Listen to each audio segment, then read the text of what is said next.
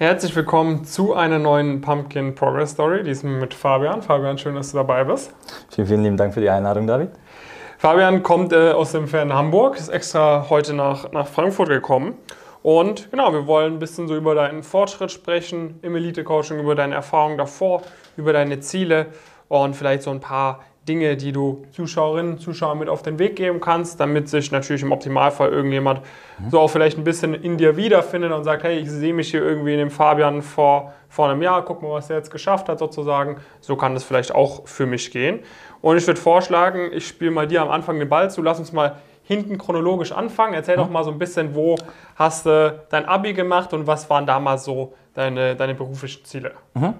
Ähm, ich habe Abitur im Jahre 2017 gemacht am Charlottenpausen-Gymnasium in Hamburg. Ähm, mhm. Nachdem ich mein Abitur abgeschlossen habe, ähm, bin ich in den Strukturvertrieb eingestiegen. Das mhm. habe ich dann knapp äh, zwei Jahre gemacht, bis ich dann gesagt habe, okay, ähm, das ist äh, nicht das, darin, darin sehe ich mich äh, auf lange Sicht nicht. Und habe dann entschieden, äh, BWL zu studieren und ähm, okay. studiere jetzt heute BWL an der Northern Business School mhm. in Hamburg. Und äh, das mit, mit Strukturvertrieb war dann so im Finanzbereich? Genau. Okay. Ja. Also quasi Versicherung, Anlage, Anlage. Altersvorsorge, Versicherung, ja, wie man Was war damals bei dir dann so der, der ausschlaggebende Grund, dass du nach dem Abi gesagt hast, okay, ich probiere das mal aus oder das könnte für mich interessant sein?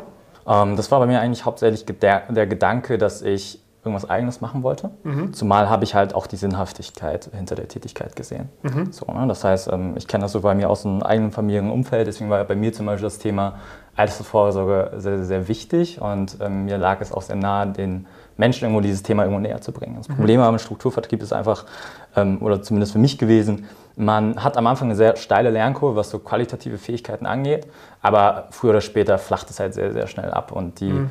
ähm, die Aufgabenbereiche werden halt sehr eintönig. Mhm. Ja. Okay, und dann hast du quasi nach zwei Jahren oder anderthalb Jahren oder so den Schlussstrich gezogen und gesagt, okay, ich mache das nicht. Warum dann BWL?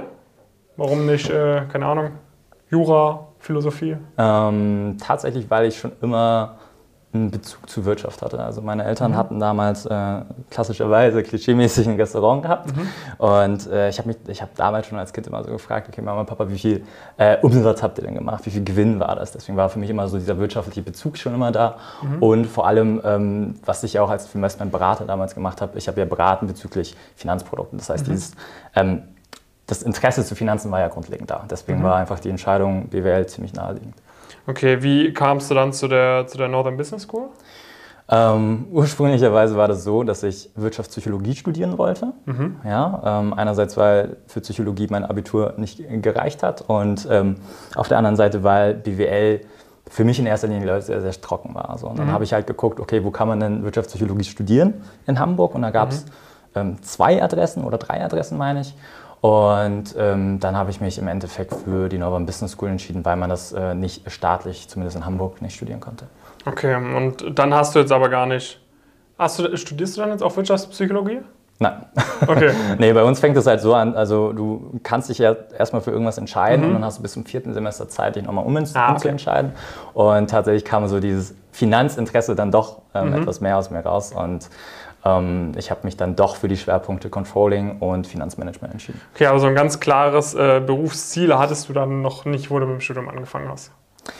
Ähm, das nicht. Also ich wusste halt immer, dass ich irgendwo in die Finance-Richtung wollte. Mhm. Ja, ähm, damals war es, glaube ich, auch so ein kleiner Traum von mir, Aktienanalyst zu werden. Mhm. Habe ich aber nicht, ich war da nicht wirklich hinter, ich ja, habe das ja. nicht wirklich weiter verfolgt. Das war einfach nur so, weil man, glaube ich, ein paar, paar, Filme gesehen hat. Ja. Ähm, ja, genau, also so ein konkretes Bild nicht, aber eine Richtung. Okay. Ja. Okay, und dann äh, ging es quasi, quasi dann irgendwann auch zu uns ins Coaching. Ja. Wann war das? Äh, was waren vielleicht so die ausschlaggebenden Gründe? Wie bist du initial aufmerksam geworden? Und was hat dich dann auch am Ende des Tages sozusagen dazu bewogen, zu sagen, komm, ich komme auch ins Elite-Coaching? Ja, also erstmal, wie ich generell aufs Elite-Coaching aufmerksam geworden bin, natürlich durch ähm, deine Videos, wie mhm. glaube ich so die meisten.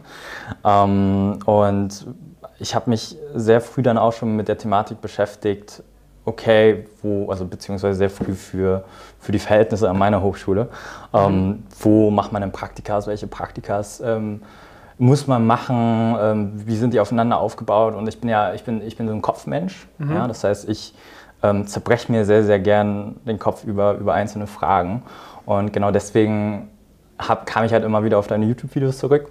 Ja. Dann irgendwann entschieden, okay, äh, gucke ich mir das mal an. So, das war im März, das war im März ähm, diesen Jahres. Ja. Ähm, da kam ich tatsächlich raus und habe gesagt, okay, ich will das irgendwie doch alleine probieren, weil irgendwie man hat halt keinen großen Überblick über die ganzen Inhalte, die man dann präsent, präsentiert bekommen hat. Und ähm, der erste Gedanke ist natürlich, okay, also irgendwie klappt es bestimmt auch selber. Ja. Dann bin ich äh, losgelaufen, habe mich bei sehr vielen Unternehmen beworben und habe, glaube ich, äh, trotz meines Schnittes, also ich hatte zu dem Zeitpunkt, glaube ich, einen Schnitt von 1,2 und Ja. bin da, glaube ich, ein bisschen naiv reingestartet, habe ich trotzdem 90% Absagen bestimmt bekommen. So, Mhm. Und das war dann der Grund, wieso ich gesagt habe, okay, ähm, ich sollte nochmal auf euch zurückkommen. Okay, und dann äh, war quasi bei dir so ein bisschen, okay, es hat alleine offensichtlich nicht geklappt und dann hast du gesagt, okay, komm, Genau. kein Bock noch weiter Ja. Zeit zu verschwenden. Ja, das hatte ja hauptsächlich auch mit dem damit zu tun, dass ich eigentlich in Hamburg überwiegend nicht unbedingt verbrannte Erde hinterlassen habe, aber da gab es einfach nicht mehr so viele Stellen, wo ich mich bewerben Mhm. Ja. konnte und wo ich dann dachte, okay, ähm, jetzt gibt es halt nicht mehr so viele Stellen, ja, und ich wollte unbedingt mein erstes Praktikum zumindest in Hamburg machen. Mhm. Jetzt ist es ziemlich naheliegend, dass ich unbedingt zu euch komme und Ja. sage, okay, ich hole mir mal professionelle Hilfe. Was, was haben wir denn anders gemacht? Also was, was waren so Sachen, die sich dann quasi geändert haben, dadurch, dass du bei uns dabei warst? Vieles, eigentlich, eigentlich alles, muss ich sagen. Also ähm, angefangen natürlich klassischerweise mit ähm, Bewerbungsunterlagen oder beziehungsweise nochmal einen Schritt zurück, erstmal ähm, herauszufinden, was machen denn eigentlich so die einzelnen Stellen, auf die du dich bewirbst. Ja, was macht man denn eigentlich genau in M&A? Was macht man im Investment Banking? Was macht man in Strategieberatung oder im Audit? Ja, das waren halt ich wusste so ungefähr, was sie machen, ja, aber ihr habt es halt für mich nochmal konkret runtergebrochen und das hilft natürlich auch bei der Bewerbungserstellung. So, genau. Und dann natürlich der zweite Punkt, ähm, wie erstellt man ein professionelles Anschreiben, wie erstellt man einen professionellen Lebenslauf, ähm, all diese Tipps und Tricks dazu. Ähm, aber dann auch vor allem, okay, wie ist ein Interview strukturiert? Also aus welchen Parts besteht ein Interview? Aus einem Personal Fit Part, aus vielleicht einem Case? Ähm, in welchen Bereichen, Bereichen ist der Case häufiger? Wo legen die Leute mehr Wert auf einen Personal Fit Part? Also grundlegend eigentlich so dieses ganze Bewerbungsspektrum halt einmal abgedeckt, ähm, woran ich in erster Linie initial gar nicht gedacht habe. Ja. Okay, also so einmal komplett durch die Bank eigentlich Ja. alles bei, bei Bewerbung. Wie, wie warst du damals vorgegangen? Vielleicht noch eine Frage. Wie warst du damals vorgegangen, wo du es alleine versucht hast, sozusagen? Hattest du dann gegoogelt, weißt du es noch? Oder Mhm. einfach so gedacht, okay, so könnte es doch richtig sein, so mache ich es jetzt einfach. Ja, ähm, wie ich vorgegangen bin, ich, ganz ehrlich, ich glaube, ich habe mich ein bisschen auf meinem Schnitt ausgeruht. Also ich habe, ähm, ich dachte, vielleicht war da auch, steckte da noch so ein bisschen Arroganz hinter, ja, zu ja. sagen, okay, 1,2, äh, die Leute nehmen mich schon irgendwie mit Kusshand und dann hat es irgendwie auch eine Freundin von mir, vorher sie EY geschafft und so, Ja. also, mache ich locker. Ja. Ähm, war dann gar nicht so. Ne? Also ich habe, ähm, äh, ich würde nicht sagen unbedingt ein Copy-Paste anschreiben, also ich habe mir die Unternehmen schon angeguckt, aber ich habe mir nicht ansatzweise so viel Mühe gegeben und wusste nicht, wie viel wie Struktur in die, gan- die ganzen Sachen Mhm. okay, reinbekommen okay. sollte, wie ich es jetzt heute weiß. Ja. Ah, Hättest du das, hattest du das dann, war das auch so ein bisschen deine Erwartungshaltung oder was war so ein bisschen deine Erwartungshaltung an die Zusammenarbeit?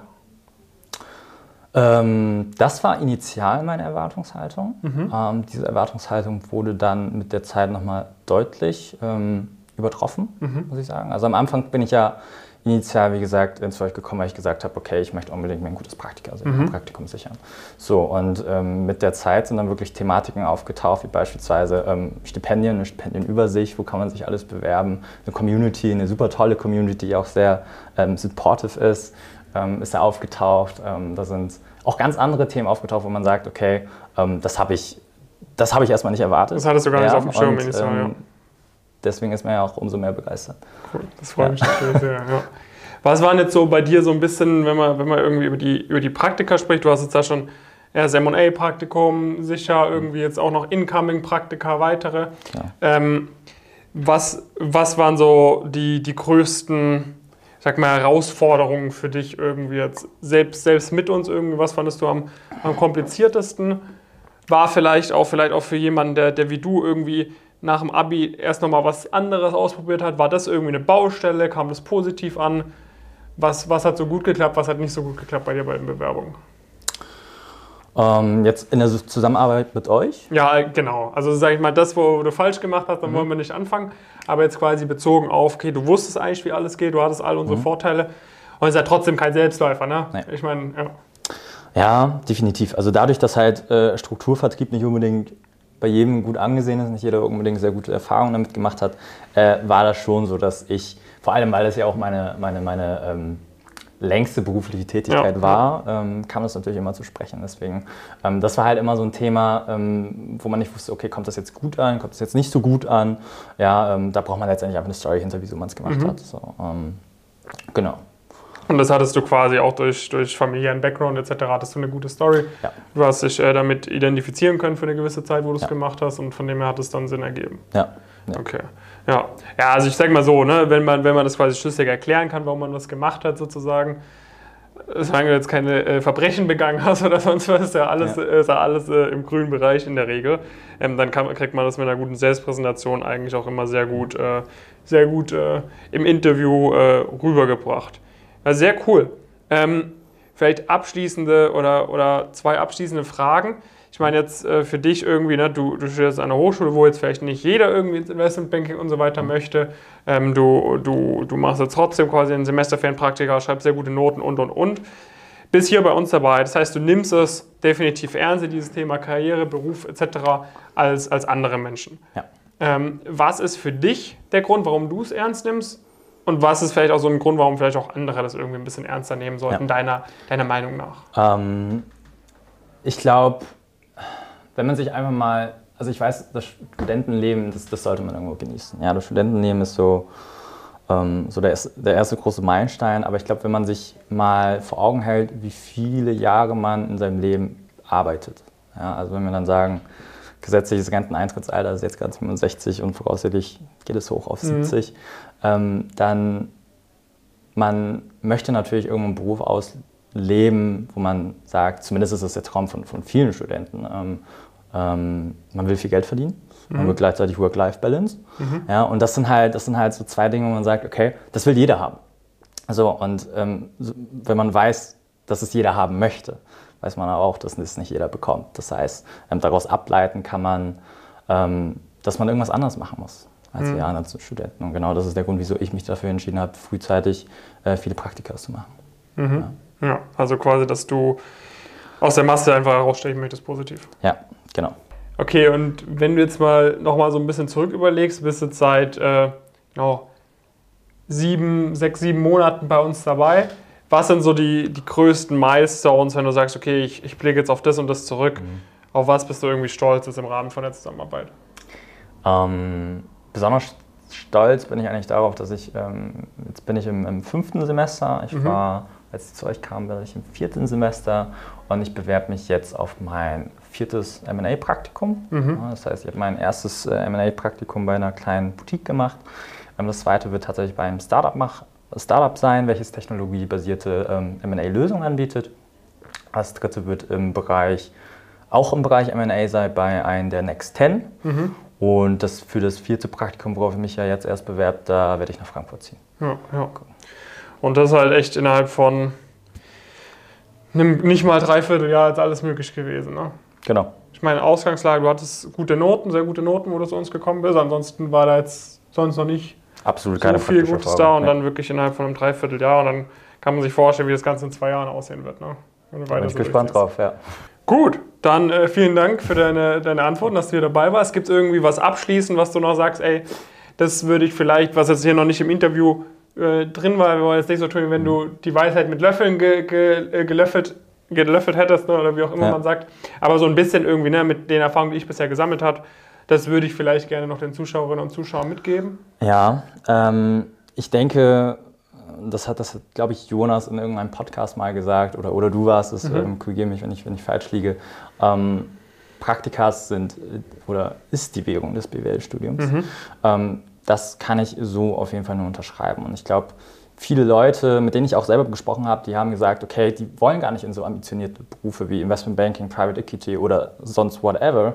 Ähm, aber ich bin zum Beispiel der festen Überzeugung, dass auch wenn du jetzt sagst, du weißt es noch nicht, ja, dass es umso mehr Grund sein sollte, viele Praktika zu absolvieren, ja, um halt die bestmögliche Ausgangssituation zu haben, ja. um ja, letztendlich freie Wahl später zu haben.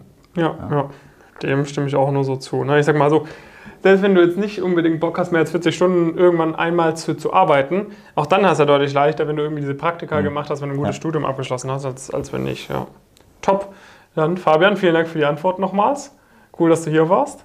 Und äh, genau, wenn ihr euch bei uns bewerben wollt, dann macht das gerne über pumpkincrisp.com. Alle Infos dazu findet ihr dann bei uns auf der Seite. Und äh, genau, wenn euch das Ganze gefallen hat, freuen wir uns natürlich über einen Daumen hoch äh, und ein nettes Feedback unten in den Kommentaren. und dann bis zur nächsten Folge. Macht's gut. David und Fabian.